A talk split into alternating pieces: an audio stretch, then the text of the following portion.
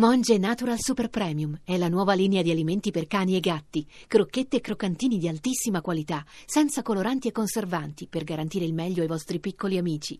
Monge Natural lo trovi nei migliori pet shop e negozi specializzati.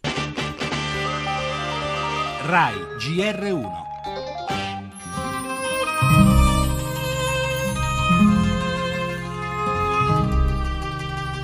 vado poi domani a farmi un giro lì da amici nostri per vedere se, se possono accelerare quei, cioè, eh, quelle definizioni dei pagamenti.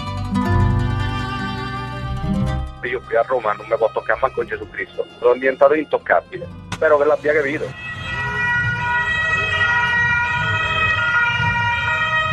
L'operazione è scattata a Roma, Rieti, Frosinone, L'Aquila, Catania ed Enna. 44 le persone per le quali è stato emesso l'ordine di arresto.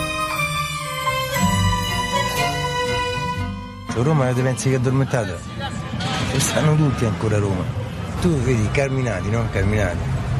Massimo rispetto, credo sia. Ma è un ramo. Non è l'albero.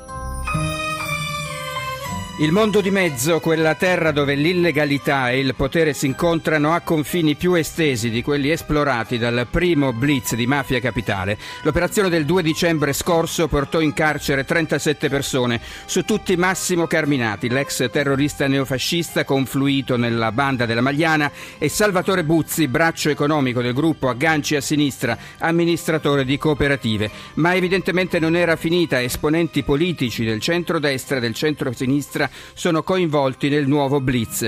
Determinante è stata, lo fanno filtrare gli inquirenti, la collaborazione di imprenditori vittime di Carminati.